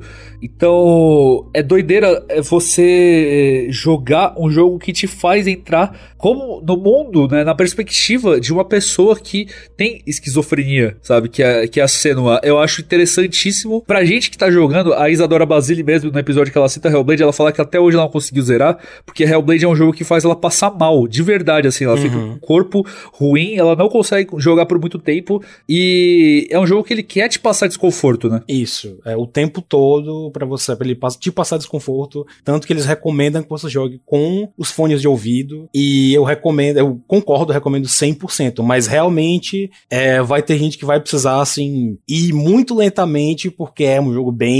Que exige bastante de você, assim, da sua fortitude mental, vou dizer assim. Porque realmente é perturbador. E assim, eu já cheguei a ver pessoalmente pessoas com é, é esquizofrenia. E realmente é uma coisa assim super diferente mesmo mesmo, sabe? Você não sabe direito como reagir àquilo. Eu já vi uma pessoa, era tipo mãe de uma amiga minha, na verdade, mas eu passei um tempo por lá, cheguei a ver um pouco a, a, a o dia a dia dela, e realmente é assim, outro universo, sabe? Do que a gente vive normalmente. E é interessante que o Senua traga uma versão disso para o jogo, né? Porque a gente sabe, apesar de tudo, que essas experiências das doenças mentais, dos quadros clínicos mentais, grande maioria das vezes tem assim, são únicos para todo mundo. É uma coisa que cada pessoa tem uma experiência é, relativamente diferente. Algumas coisas se, se são comuns naquilo, mas cada pessoa tem tipo uma experiência própria com essas coisas. Mas é muito interessante que o que o, o Senua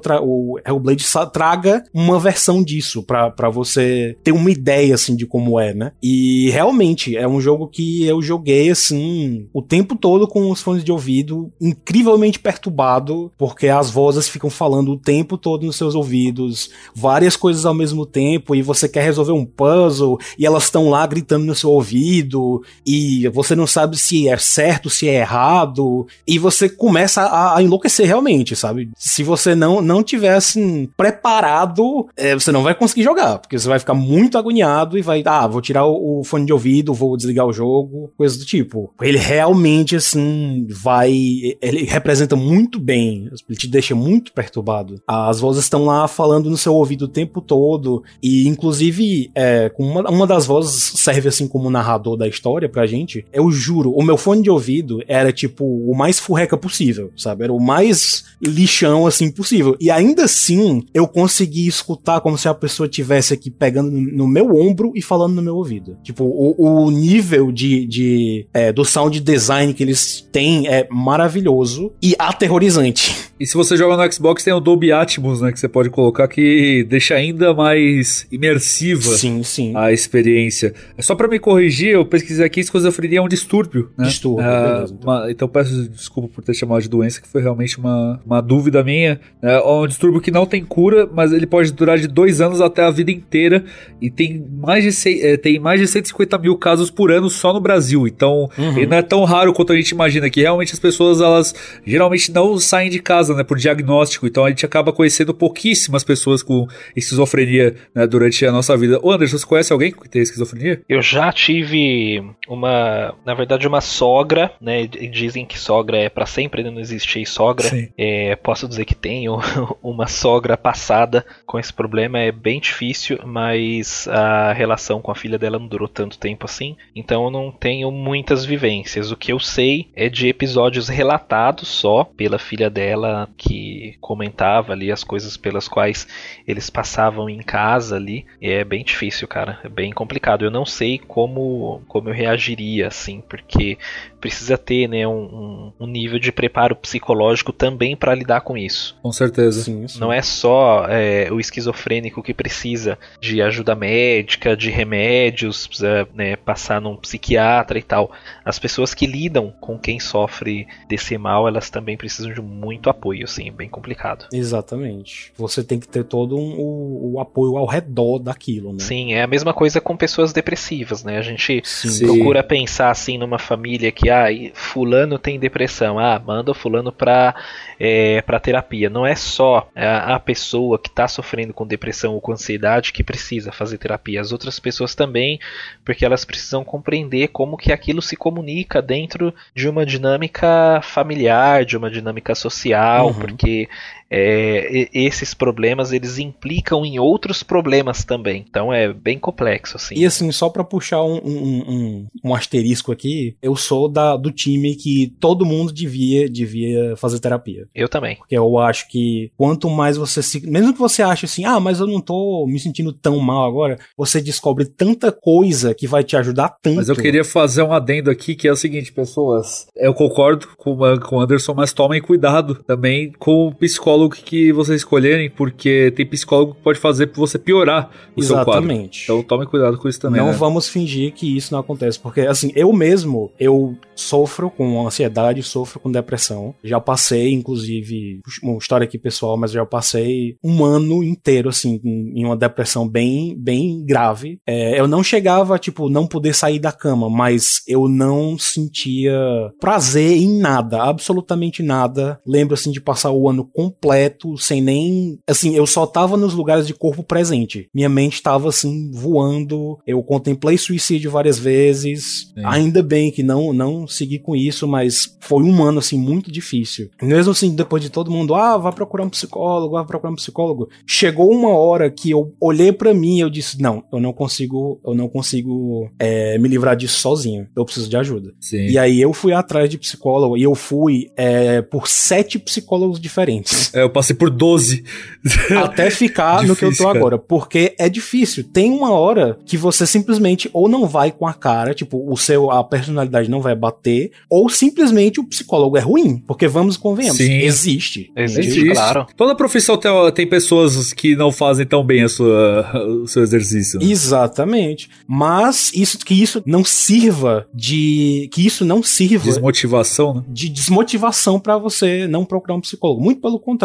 Procure e continue procurando. Porque uma hora você. Quando assim, o, o, como o pessoal chama, né? O santo bater, você vai ter muito mais facilidade de colocar Com aquilo para fora e você vai conseguir, tipo, se, se enfrentar, por assim dizer. Enfrentar os seus problemas. Eu também né, tenho ansiedade e passei por bastante, é, bastante vezes, né, questões de depressão. É, teve uma, uma crise que eu tive, assim, que, de querer me matar, que o Anderson mesmo me ajudou quando eu tinha acabado de conhecer ele. Ali que eu vi que ele era brother mesmo, ficou duas horas na madrugada Sim. conversando comigo no telefone. Uhum. Foi realmente importante. Cara, amigo meu não fica para trás, não. Tamo junto. O Carlos fez a mesma coisa comigo. É, então, cara, é importantíssimo isso. E o Anderson, eu sei que também ele já, já teve, né, casos assim. Sim, já tive uma depressão que não durou tanto tempo, assim. Eu consegui fazer um tratamento num estágio ali inicial, mas até hoje eu ainda tenho crises de ansiedade, proporcionada por uma série de coisas, né? A gente tá numa situação uhum. complexa no país e, e não é fácil, assim. Eu tomo remédio remédios, eu faço terapia e eu acho que é muito importante a gente não ter tabu para falar sobre essas coisas, porque primeiro que eles não são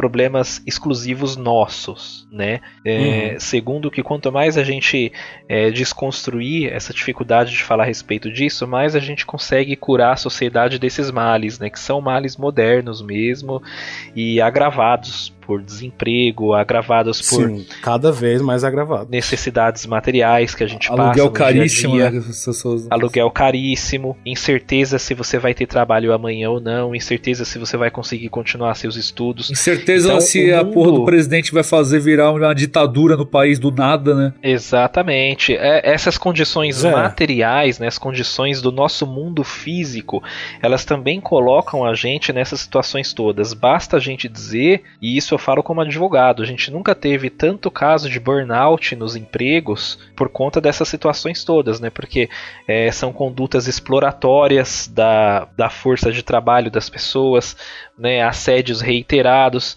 Uhum. Então, cada vez mais chega no escritório pessoas dizendo que, olha, eu não aguento mais trabalhar porque é, o meu chefe está me pressionando assim, a minha chefe está me pressionando assim. Quando eu ouço a voz de fulano, eu começo a tremer. Quando eu ouço falar a respeito de determinado assunto, eu começo a passar mal. Ô, Anderson, agora na época de home office, né, chefe acha que você tá 24 horas trabalhando, né? Exatamente. É, tá em casa, Exatamente. Tá livre, né? Então, é, a gente está vivendo uma exposição massiva a condições que agravam muito esses problemas. E é preciso falar abertamente sobre isso para que a gente consiga né, construir uma rede de apoio, ouvir quem precisa ser ouvido, para que quando seja a nossa hora de falar, a gente também tenha com quem falar. Uhum. Vale aqui, vale aqui lembrar, só para só um, um, outro asterisco aqui para puxar, é, o Anderson falou um pouquinho da, da perspectiva dele, não falou um pouco da, da dele, eu falei um pouco da minha, mas é sempre importante lembrar, tipo, botar isso aqui para fora. Não foi o que a gente fez, mas só pra, só pra colocar como um lembrete, essa questão de, de os saúde mental, os problemas psicológicos que a pessoa tem, não é competição, não. Exatamente. Então, assim, não é que, ah, mas o fulano teve uma coisa pior do que a minha. Ah, mas eu tive uma pior do que a Sim. sua. Não, sei, não, a minha foi mais leve. Não importa. É saúde mental, não importa se foi pouquinho, se foi muito, se você teve um trauma gigantesco, se teve um trauma pequeno, não importa. É saúde mental, deve ser debatida e você não deve ser rebaixado por, por ter o, o seu, o que você passou. Com certeza. E aproveitando, né, pra. Já que a gente tá entrando no tema de ansiedade e de depressão, tem um jogo que quem clicou aqui já sabia, né? Provavelmente que iria ser citado.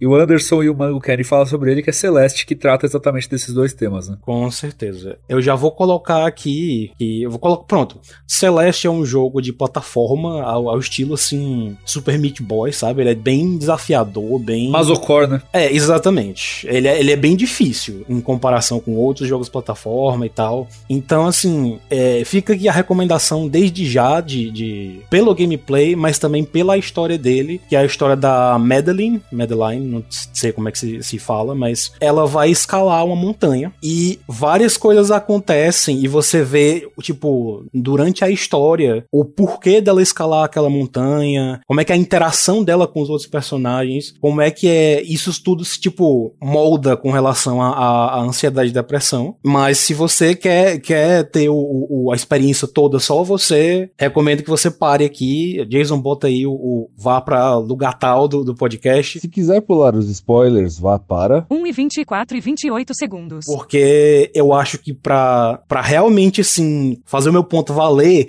eu preciso ir, assim, fundo no jogo. E aí vai ter spoiler pra lá e pra cá. Então, assim, o Celeste, ele... A Madeline é uma pessoa que tem, que sofre de ansiedade, sofre de, de depressão. E o grande motivo pelo qual ela, ela resolveu até subir a montanha é porque ela não sabia mais o que ela queria fazer com a vida dela. Então, ela, ah, eu vou subir uma montanha. Eu vou subir a maior montanha, que era a, a montanha lá. De acordo com o passar do jogo, você vai vendo uns personagens, vai vendo que a, a, a Madeline tem uma interação meio não muito legal com ele, sabe? Ela, tipo, fala mais, mais rispidamente com o pessoal. E logo depois você entra em contato com a. É, como se fosse a, a sombra dela, por assim dizer, né? É, são as as coisas que ela quer que ela quer guardar é a ansiedade dela o símbolo aí da, da ansiedade dela é basicamente uma Madeline que é muito cruel com ela mesma é, durante o jogo todo você vai tipo se questionando aí por que que você tá subindo o diabo da montanha você chega em situações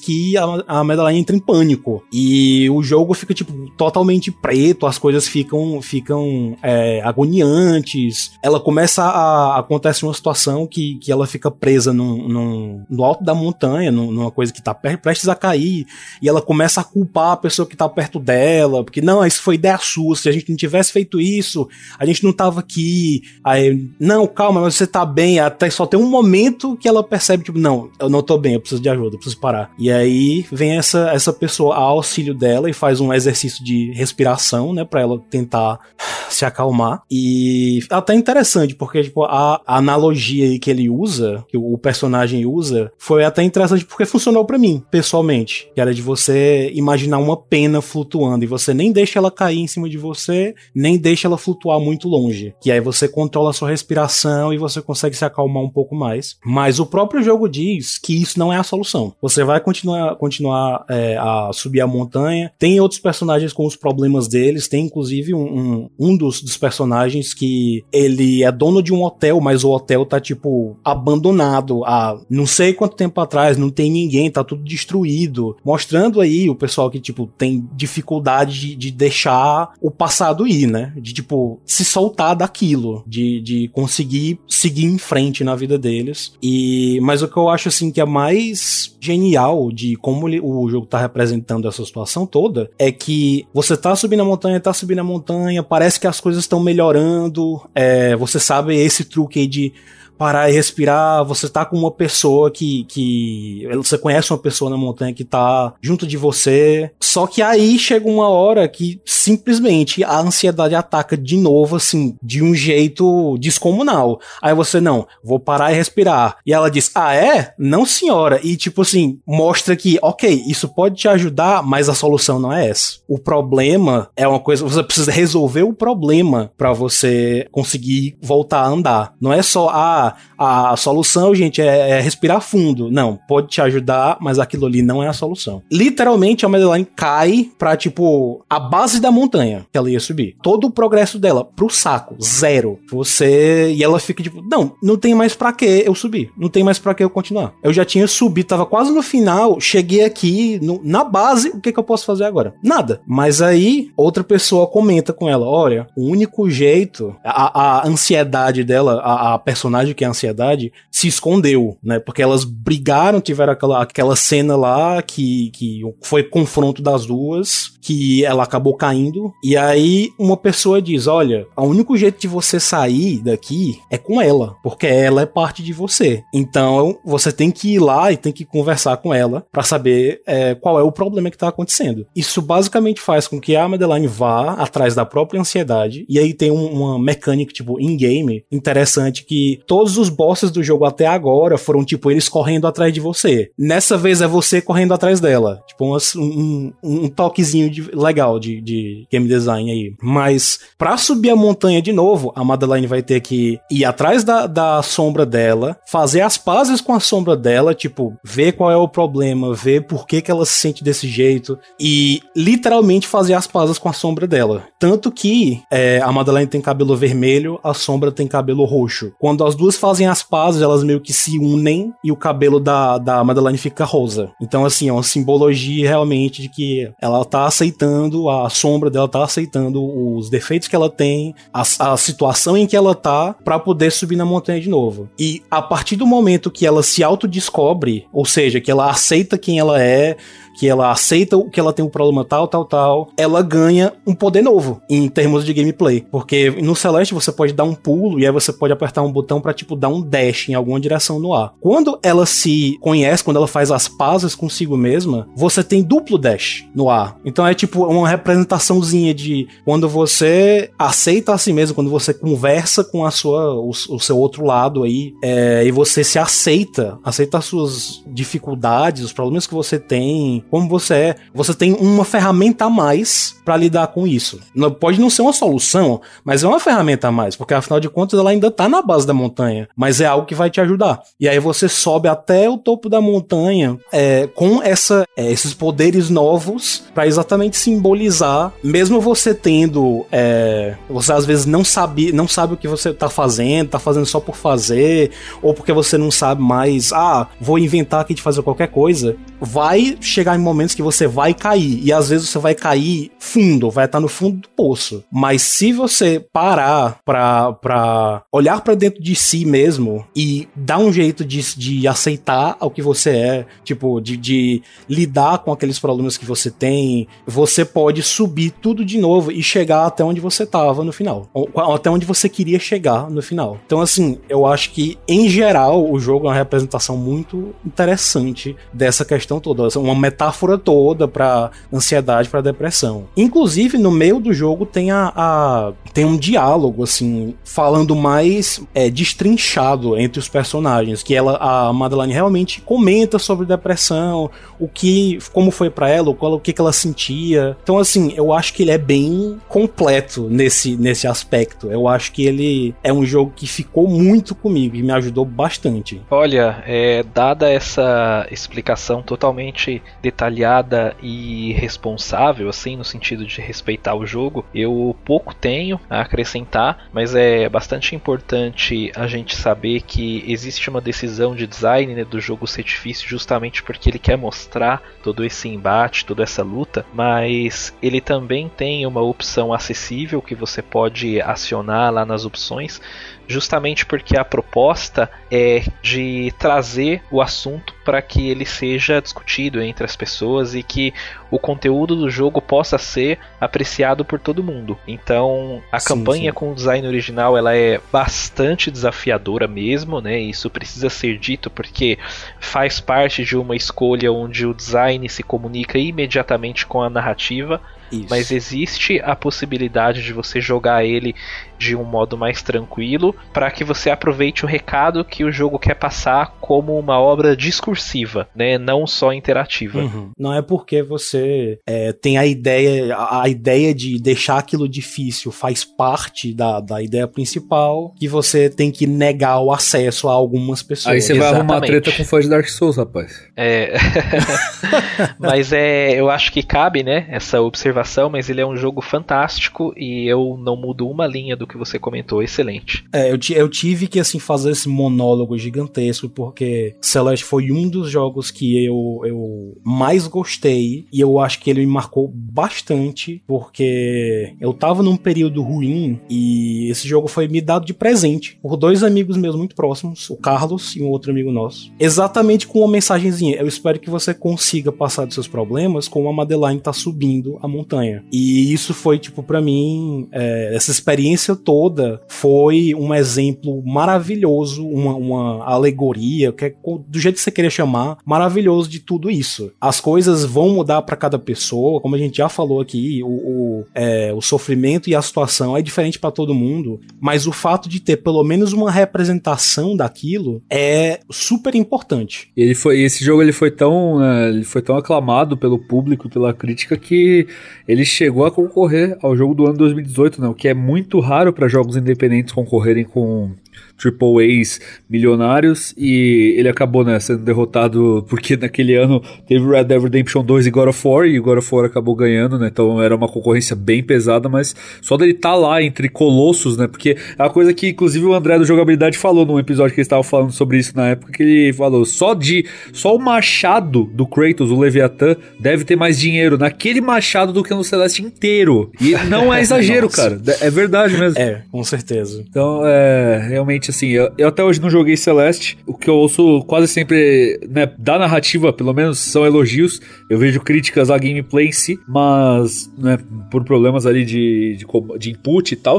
Mas eu vou, eu pretendo jogar um dia sim, que acredito que seja um jogo especial. Sim, vale a pena, vale a pena. Eu mesmo tenho problemas com, com o gameplay em si, sabe? Sim. É, eu já até comentei que eu não sou muito fã, assim, desse tipo de, de jogo de plataforma, ou até de, de jogo em si, desse estilo, assim, Hotline Miami, né? Aham. Que o erro vem muito rápido, você respawna muito rápido. É Super Meat Boy mesmo, né? Isso, Super Meat Boy. Porque eu sinto que chega uma hora que você só tá meio que. Ah, eu vou fazer isso aqui né? até, até uma hora que, que eu tenha sorte e eu passo, entendeu? Sim. Mas assim, isso é uma opinião minha. E ainda assim, eu amo esse jogo, Celeste. Com certeza. O nosso queridíssimo Anderson tem mais um jogo pra citar, né? O que que você quer falar pra gente sobre Rhyme? Cara, Rhyme é um jogo fantástico que saiu aí tem uns anos já pra tudo quanto é plataforma, tem pra celular, tem pra Xbox, tem pra PlayStation. É esses jogos aí que rodam, deve rodar até em calculadora. Ele é super acessível e custa um, um precinho camarada em cada uma das plataformas que ele tá presente. E ele fala sobre o luto, né? É um puzzle game aí Diferente do que Gris trata? Olha, eu acho que não necessariamente da mesma maneira, né? Então dá pra você dizer que é um pouco diferente, mas a mecânica dele, né, a maneira como você joga e como ele se comporta, é, já é o suficiente pra você compreender que é uma experiência bastante diversa e que vale a pena ser vivida. Sim. Porque a, tanto a estética dele quanto a maneira como você joga, ele já se distancia muito do Gris porque ele é um jogo 3D, né? Ele é um- tem um ambiente 3D ali e uma identidade visual que apela para o cel shading e para tons de cores pastéis dentro de um mundo ali muito agradável, muito interessante. Então, ele tem elementos que estão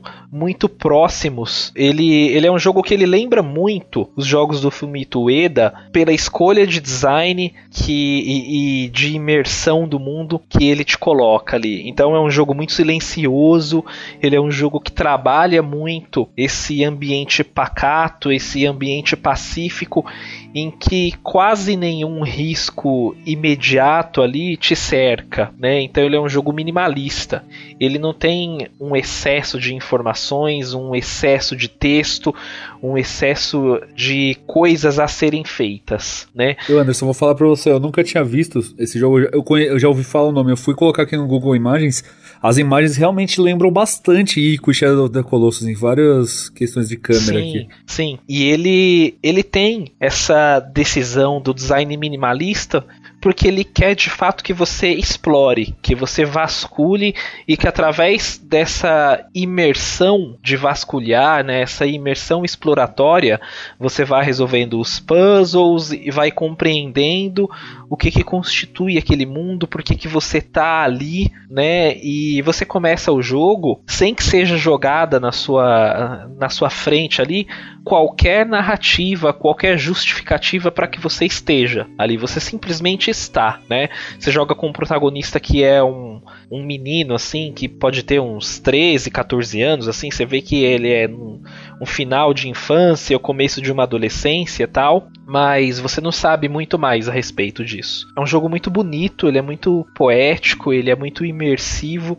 E ao passo que você vai passando cada um dos capítulos que ele tem, vai sendo revelado para você pouco a pouco o que está acontecendo naquele mundo, por que, que você está ali, o que, que representa cada um desses capítulos, né? Que no caso eles se referem imediatamente a cada um dos estágios do luto. Então é muito importante, é muito interessante né, essa imersão dele. E é um jogo, cara, tão bonito que cada frame dele que você olha assim parece um papel de parede, sabe? Sim. Ele é, é fantástico, uma grande obra que tem um desfecho incrível e é no final desse jogo que você encontra o ápice do poder, do que, que ele é e do que, que ele significa, assim. É, eu não vou falar muito mais, porque senão vai estragar a experiência das pessoas, mas é, por ser um jogo acessível financeiramente falando, e ele é leve, bem otimizado, também roda em diversas plataformas. Eu acho que vale a pena as pessoas darem uma oportunidade, porque ele é fantástico, assim, é muito gostoso de jogar. Sensacional, cara, sensacional. É que tá, a gente tá nesse tema de, de luto, né, que o Anderson citou o Rhyme e eu citei o Gris, que são jogos que abordam luto, mas de maneiras diferentes.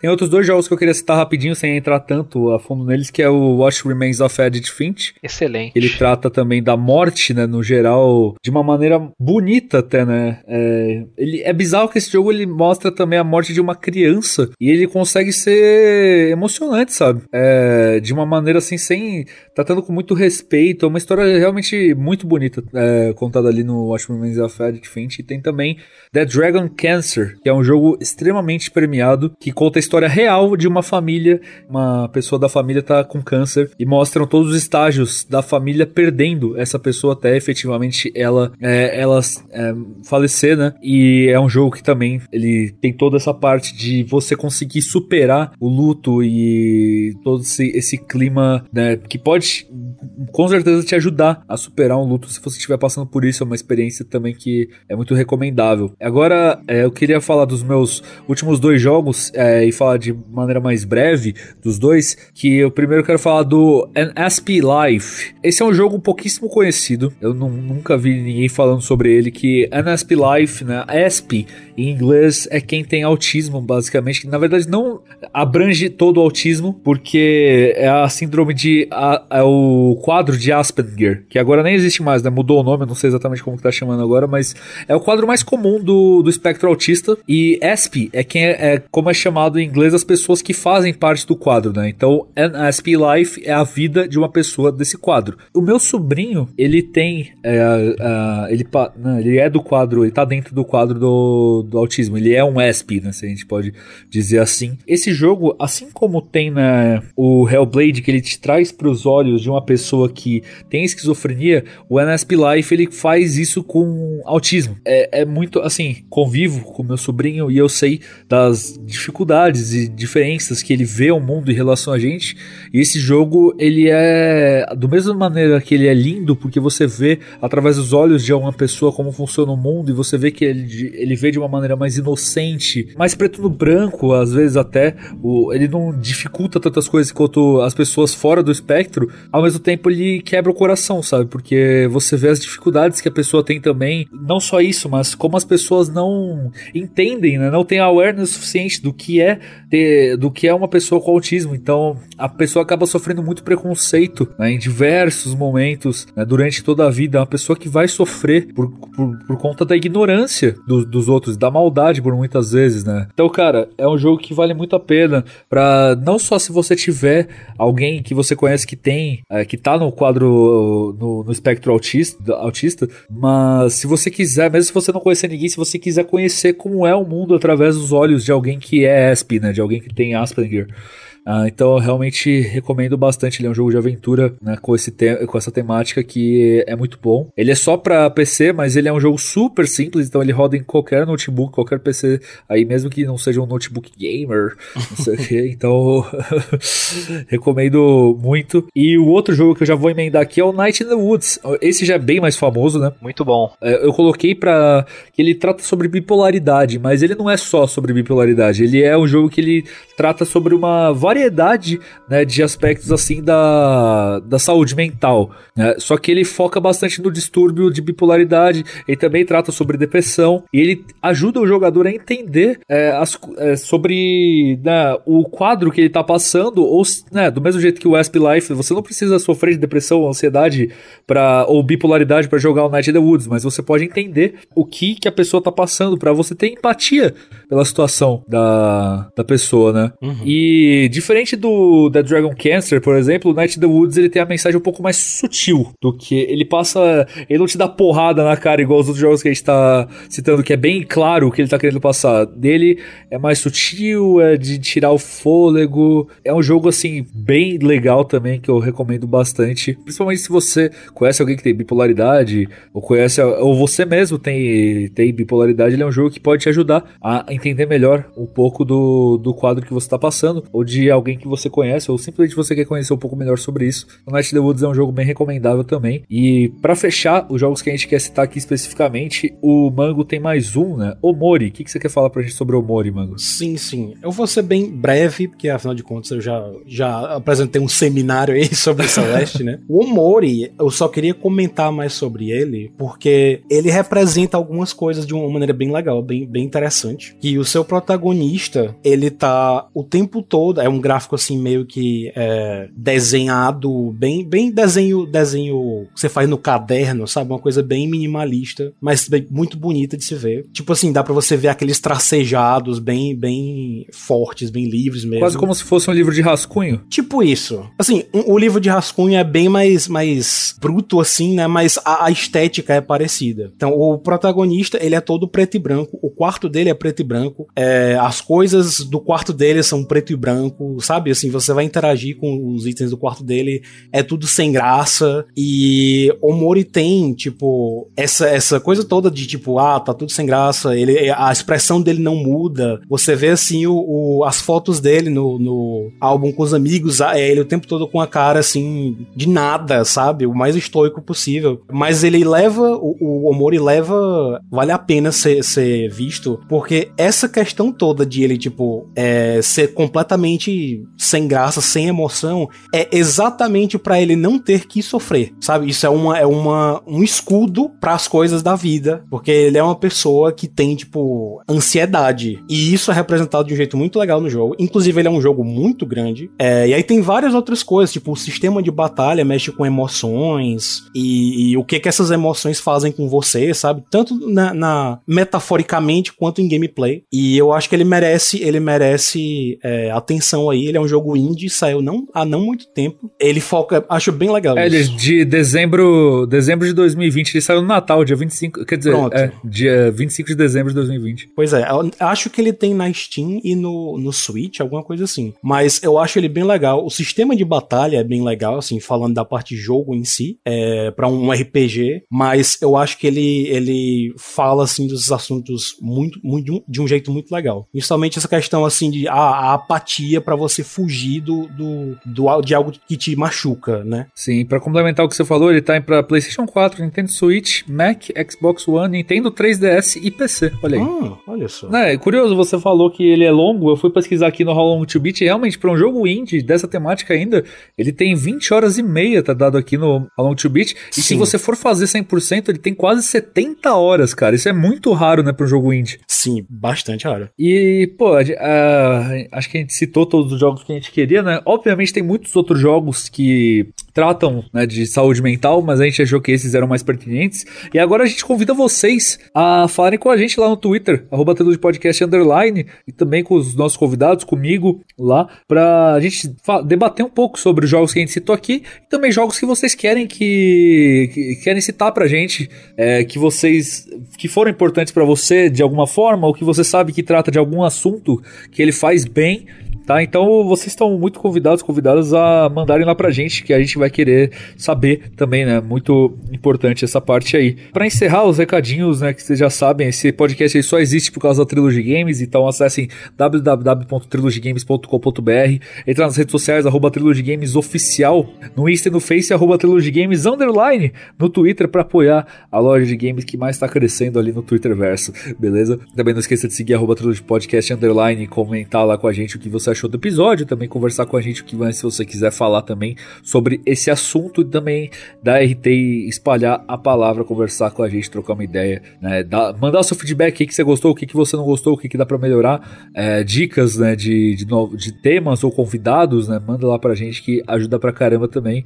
E não esqueça de mandar seu sub se você puder ajudar de- da forma que for lá em twitch.tv barra podcast. Pra encerrar também, né, é, os convidados, se quiserem falar mais alguma coisa de onde o pessoal pode achar vocês, etc. Se quiserem né, deixar mais algum recadinho, aqui tá aberto pra vocês. Como a gente já falou, eu tô fazendo. tô investindo no- na minha Twitch, eu tô fazendo lives quase todo dia. Então, twitch.tv barra Ítalo V Magno, tipo V de THE. É, você também pode me seguir no, no Twitter, arroba OBG eu passo, obrigado eu passo. Lá eu vou postar, tipo, as coisas relacionadas a jogos que eu faço. O, o- vai ter praticamente toda vez que eu, que eu posto alguma coisa de resenha, eu coloco por lá. De desenho também que eu faço, eu coloco por lá. As minhas coisas relacionadas à live, você vai encontrar praticamente tudo no Twitter. Bom, eu estou no Twitter como patrocínio underline e você pode encontrar também a página do podcast que eu faço com o meu amigo FHC, que não é o ex-presidente, que é o arroba holodeckdesign. Talvez um dia ele me chame pra alguma coisa se eu for amigo dele. Brincadeira. a gente está dando ali é, alguns pitacos a respeito de videogames e as questões que se comunicam imediatamente com isso. Maravilha. Queria de coração agradecer ao Mango pela participação, por ter ficado duas horas aqui com a gente conversando mais uma vez. Ah, o prazer é meu. E muito obrigado ao Anderson, que é muito corrido, né? Gravando um domingo aqui duas horas com a gente. Pô, brigadão de coração, velho. Não, que é isso, eu agradeço o convite. Sempre que quiser chamar, tamo aí. É muito difícil eu recusar convite, principalmente quando vem de camarada assim. Então, chamou, tamo aí. Muito obrigado a todo mundo que ouviu mais um episódio do Trilogy Podcast. Vocês, como bem sabem, nossos episódios saem toda quinta às 14 horas. Só da semana passada que excepcionalmente saiu, né? Quinta, na, na sexta-feira, por causa de alguns problemas técnicos que a gente teve. Mas agora estamos de volta toda quinta às 14 horas. Beleza? Esse episódio está saindo para vocês no dia 5 de agosto. É o primeiro episódio de agosto. E o nosso próximo sai no dia 12 de agosto às 14 horas. Até lá, meu nome é Donato, arroba Donato96. Eu sou o Mango, arroba OBG eu passo. Eu sou o Anderson, arroba patrocínio underline. E muito obrigado por terem ouvido mais um episódio do Trilogy Podcast. Até semana que vem. Tchau, tchau. Tchau.